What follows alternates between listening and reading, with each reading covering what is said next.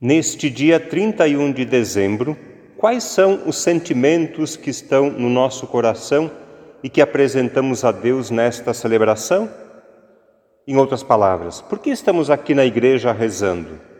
Por que você veio para a missa hoje no último dia do ano? Acredito que é possível identificar pelo menos dois sentimentos comuns a todos nós: gratidão e esperança. O primeiro sentimento é de gratidão. Neste último dia de 2021, aqui na igreja, participando da missa, nós apresentamos a Deus o nosso coração agradecido. Rezando, nós dizemos muito obrigado. O que vamos agradecer hoje? Cada um pode pensar: o que eu quero agradecer a Deus hoje? Tenho alguma coisa para agradecer ou não? Juntos, nós queremos agradecer o ano que está terminando. Agradecemos a Deus a vida, a saúde, a vacina. Agradecemos a vida das nossas famílias, mesmo com dificuldades e preocupações.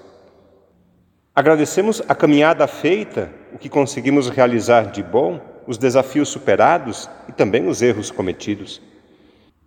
Agradecemos o trabalho de cada dia, também o suor e o cansaço, porque é pelo trabalho que garantimos o pão de cada dia. Agradecemos a vida da comunidade de igreja, agradecemos a dedicação e o trabalho das nossas lideranças. Agradecemos também a vida dos falecidos, familiares, parentes, amigos que nos deixaram neste ano e partiram para a casa do Pai. Este é o primeiro sentimento: gratidão. Gratidão pelo que somos, temos e fazemos. E o segundo, qual é? Esperança.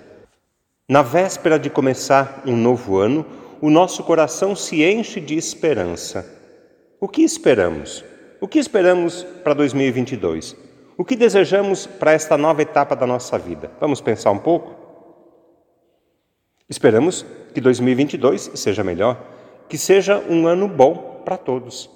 Esperamos. Esperamos e vamos trabalhar para que os nossos desejos, os nossos sonhos e projetos se tornem realidade. Esta é a verdadeira esperança. É a esperança não de braços cruzados, mas de mãos à obra, uma esperança comprometida. Então, hoje, ao invés de dizer, eu espero que 2022 seja um ano melhor, nós podemos dizer, eu espero ser melhor no próximo ano junto com o nosso desejo de que 2022 seja um ano excelente, maravilhoso, está o nosso compromisso de ser uma pessoa excelente em 2022. Além de desejar feliz ano novo em 2022, vamos ser pessoas felizes e fazer os outros felizes. Além de desejar hoje saúde, paz e prosperidade, Cada um pode se comprometer a cuidar da saúde, a defender a vida ameaçada por tantos males, perigos, doenças, acidentes. Também é possível ajudar a construir a paz. Além de desejar e pedir a bênção de Deus para nós, para as famílias, cada um de nós assume hoje o compromisso de ser uma bênção de Deus para a sua casa e para a sua família. São estes os sentimentos que apresentamos a Deus nessa celebração: gratidão e esperança.